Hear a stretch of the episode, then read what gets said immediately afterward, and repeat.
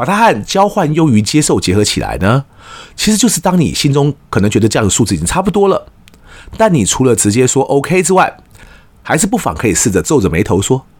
我是很想展现出我的诚意了，但这个数字呢，老实说，真的和我的期望有点差距。”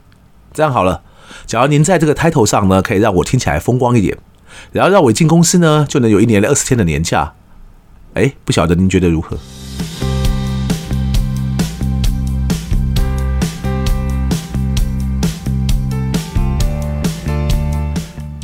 一谈就赢，Do the right thing。大家好，我是 Alex 郑志豪，欢迎收听一谈就赢。我们希望透过这个 Podcast 频道，让大家对谈判有更多的认识，进而能透过运用谈判解决生活中的大小问题。假如有家公司来挖角你，你该如何为自己谈出一份好薪水呢？上一集我们提到了一些和那家公司的老板或 HR 的主管可能有的对话哈，也提到了一些定锚技巧的运用。今天接着呢，我们来谈谈另外一些更实际层面的问题，也就是很多时候你的薪资不是和那家公司直接谈，而是假如那家公司当初是透过 Headhunter 来找你的话，后来他们就会透过 Headhunter 来和你谈薪资。这时我们就要先来了解一下 Headhunter，也就是所谓猎人头公司呢，他扮演的角色。基本上，因为猎人头公司是在帮各家公司找人才哦，而他们收的不是你的钱，而是那些公司的钱。所以严格来说呢，那些真才的公司才是他们的客户，而不是你。所以有很多黑 hunter 认为他们当然要优先照顾他们自己客户的利益，听起来好像也无可厚非哈。在这种情况下呢，作为另一方的你，对黑 hunter 来说其实比较像是商品，也就是他们靠着把你卖给不同公司来赚钱。我们先弄清楚这样的利益结构，接下来就会比较好谈。因为有些人会发现自己本来和黑 hunter 好像很麻吉。所以，要不就是在后来谈薪水的过程中呢，会误以为他们讲的肯定都是真的；否则，就当黑 hunter 稍微给你一点人情压力，希望你卖他们一点面子的时候呢，你会不太好意思拒绝他们。其实哦，这样的信任是分阶段的，因为一开始黑 hunter 当然要先跟你打好关系嘛。否则，假如你连面试都不愿意去，甚至连个人基本资料都不肯给，你说他们要怎么办？接下来呢，到了面试乃至于之前准备的阶段，你也还蛮可以信任他们的。因为他们当然希望你面试成功啊，他们之后才有佣金可以赚。而且，假如一直找不到适合的人选，他们也会面临到客户，也就是那些要找人的公司的压力。更何况呢，你假如去和对方老板面试，结果回答很无厘头哈，黑 hunter 呢会被对方信赖的程度，当然也会被质疑。因此，当黑 hunter 要帮你模拟演练面试流程，甚至帮你准备很多对方公司或面试官的资料时，通常你都还蛮可以仰赖他们的，不是因为他们的人有多好哈，而是因为这个时候呢，你们是命运共同体。有时候甚至你提不起劲去面试，Headhunter 呢还会主动来帮你打气加油呢。但是啊，这样关系到后来，对方公司面试过后确定要用你的时候，反而会产生一些改变。虽然我个人不喜欢哈，而且我也不觉得这有什么道理，但就是有些 Headhunter 会认为啊，当客户的公司提出一个薪资数字时，他们一定要说服 Candidate。也就是你答应，他们才算得上是使命必达。这个时候你就会发现，本来以为黑 hunter 是你的好朋友，但后来才知道，原来你们的立场和利益并不完全一致呢。这样说好了，对你来说呢，只是单一 case，反正就只有要去那家公司和不去那家公司两种选项嘛。而多数人应该都不想要天天换工作，所以当然觉得条件非得谈得够好才行。但对黑 hunter 来说呢，他们却真的是天天在帮人找工作啊。当他们面对一家企业客户时，他们不是只做你这桩生意，而是希望那家企业之后找人才也都能交给他们包办。也就是未来呢，他们会希望继续能和那家企业做更多的生意。所以对有些黑 hunter 来说呢，在这个阶段能说服你接受那个 offer，远比可能得罪那个企业客户重要的多了。我这里要强调“有些”这个关键词啊，因为黑行的我认识的不少，我自己后来几份工作呢，基本上全是黑行的找的。而且都还不是我去麻烦他们帮我找一份工作，而是他们主动报许多很好的工作机会给我。所以我不但和其中好几家黑 hunter 交情很好，而且我也对他们相当感恩呐、但也因为我接触过的黑 hunter 真的很多，加上我太太之前做 HR 哈，所以她接触过的黑 hunter 也不少。那我必须要说呢，这一行还真的蛮良莠不齐的。有些黑 hunter 还真的是你碰过一次就不太想和他们继续往来的。所以在这边奉劝各位朋友哈，假如你想要未来有更多好的工作机会，但你现在通讯录上一个黑行者都没有的话，我建议你从今天开始就去认识几个，以备不时之需哦。不过也要提醒大家，千万不要只认识一个而已，因为这行呢不够好的也很多，有的赚的二五八万，但却又很外行。所以，假如想要去芜存菁的话呢，首先你就该先多认识几个，接下来才有的挑。好，基本上每位黑 hunter 可能都很不一样，但就是会有一些黑 hunter 会把代表企业来向你杀价呢，当做他们其中的一项工作使命。假如遇到这种状况，你也不需要生气，更不需要惊慌，就把这场薪资谈判呢当做任何谈判一样，该做什么就做什么哈。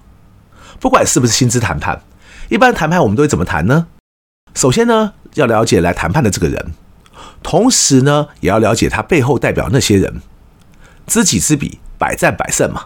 然后呢，再进行谈判前的准备和沙盘推演。因此，我们要了解这个帮公司出面的黑 hunter，他在想些什么，他又有什么不一样的风格。那么，公司那边呢，又有什么他们可能没有明讲的需求？公司呢，又会给这个黑 hunter 什么样的压力？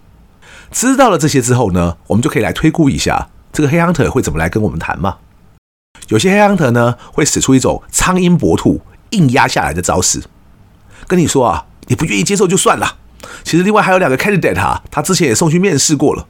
这个薪水你不接受的话，他就会找别人，搞不好别人愿意接受，工作就归他喽。还有一些黑 hunter 啊，会假装帮你进行一个理性的分析，告诉你目前市场上的行情大概是在什么区间。但是你现在要求的薪水呢，比那个市场行情的上限还高了三十趴，然后跟你说呢，那家公司又不是呆子，无论如何都不会愿意给那么高的。要怎么判断对方正在用这一招呢？当你听完这句话之后，哈，先假装沉默，好像正在考虑看看。然后呢，这个黑亨特呢，这时假装好意的对你说，高三十趴应该没有可能啦，但假如你真的想要的话，哈，我就帮你争取看看。看高个十趴有没有机会？讲完这句话后，他可能还补一句：“我跟你讲，其实只高十趴哦，已经比业界行情都高喽。你这样出去哦，都走路有风了呢。”当你听到像这种说法的时候，通常就代表那个黑 hunter 正在使用这一招。而且我大胆猜想哈，除非你遇到的真的是一个很两光的黑 hunter，又或者呢，那家想找你去的公司呢，真的有很严格的预算上限。否则，他下次回复你的时候呢，还不会跟你说已经争取到比行情上限多十趴了，他还先说个多五趴，来试试看你的反应，然后呢，再好像勉为其难的说要再帮你谈看看，接着才会又带一个多十趴的 offer 回来。假定剧情发展正如我现在预测的一样呢，我也老实跟你说，其实那个多十趴啊，可能只是他们愿意出的下限，根本不是上限，所以你不妨可以再磨一磨。然后啊，也有一些其他的黑 hunter 啊，会想要对你使出动之以情这一招，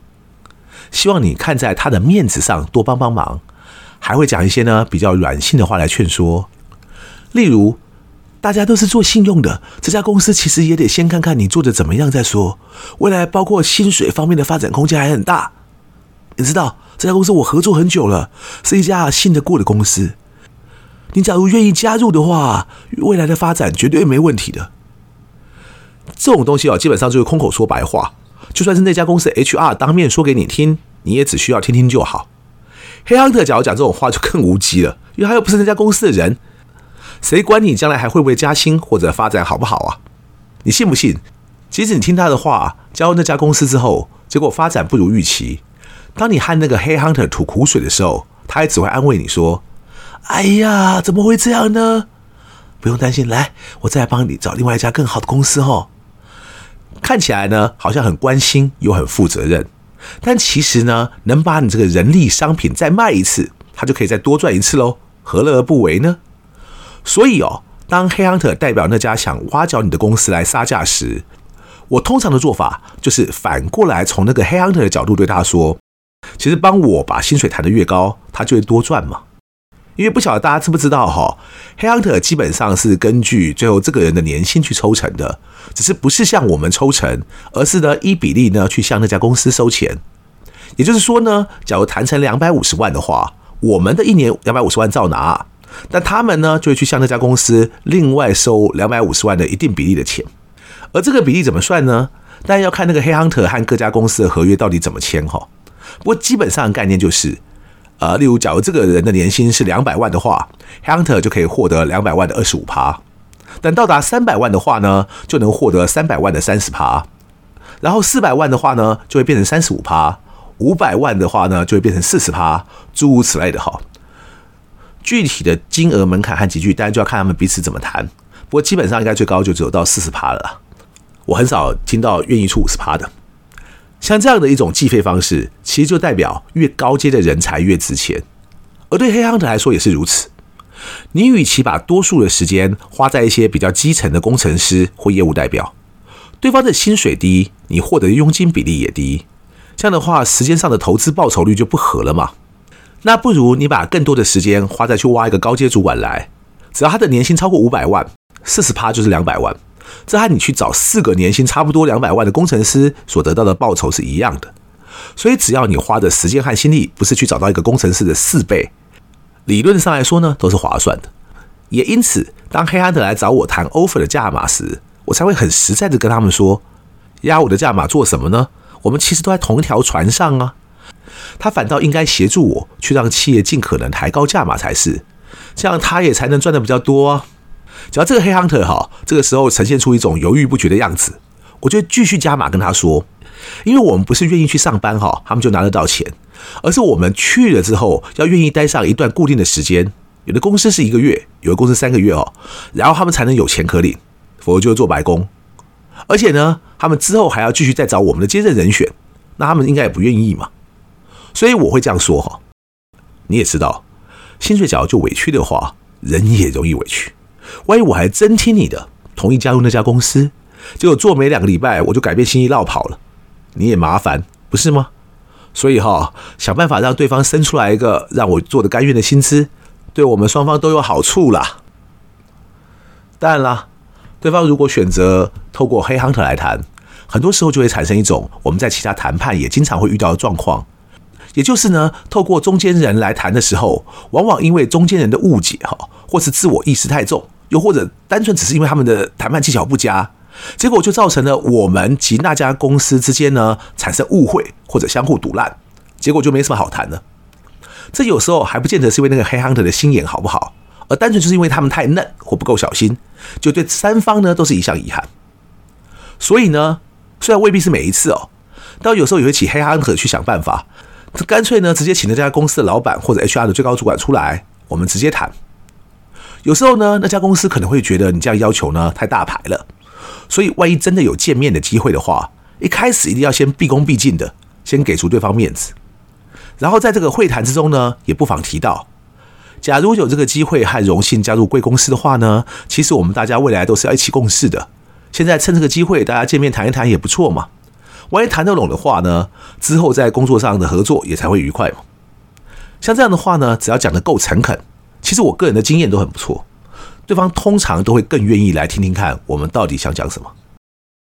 而且这句话的言下之意啊，其实也同时包括说哈，万一大家现在现场见面都谈得不合拍的话，其实也不用继续谈什么薪水了，反正未来来上班也不见得会愉快嘛。这句话根本不用说出口，不过对方应该也可以心领神会，自然会发现你也不是一个简单的角色，搞不好呢也就更愿意出钱了。当然要谈的细节还有很多，这要讲的话，我们可能再讲八个小时也讲不完。因为光是最后那次最重要是来谈薪资待遇的面谈，搞不好本身就会进行个两个小时或以上也不一定。我可以在今天最后提醒大家的是，基本上呢要把握两个我们在谈判时常提到的原则，一个是交换优于接受，另外一个则是呢 always ask for more，永远要的更多哈。所谓 always ask for more。千万不要让对方有那种自己穷凶极恶的非要不可那种感受，因为这招不是这样用的。把它和交换优于接受结合起来呢，其实就是当你心中可能觉得这样的数字已经差不多了，但你除了直接说 OK 之外，还是不妨可以试着皱着眉头说：“我是很想展现出我的诚意了，但这个数字呢，老实说真的和我的期望有点差距。”这样好了，假如您在这个 title 上呢，可以让我听起来风光一点。然后让我一进公司呢，就能有一年二十天的年假。哎，不晓得您觉得如何？白话点说哈，除了薪水，你本来就该全盘考量各个薪资待遇的不同项目。然后，不管你是谈不到你心目中薪水的最高值，又或者是即使对方已经同意要给你那个薪水了，你都不妨再问问其他的薪资待遇和福利要怎么算，奖金啊、股票啊、年假啊、配车啊，还有很多哈。然后你就会发现，也许可以开发的空间还很多。而且对有些公司来讲哈，搞不好你不谈，他们就假装不知道了。但假如你愿意开口的话呢，其实他们本来也就有相关的配套。只是等你开口之后才肯给而已。今天这集呢，比前面几集都还长一点。我们下次预定会再跟大家分享第三类如何谈出好薪水的方法。也就是呢，你不是要加入其他新公司，而在自己原本上班的公司呢，该如何去谈加薪哦？希望大家都能继续准时收听。假如你自己也有一些去谈薪水时发生的案例，也欢迎来信或留言分享给我知道。一谈就赢，希望能让大家都更了解谈判。我是 Alex，感谢大家今天的收听，我们下次见。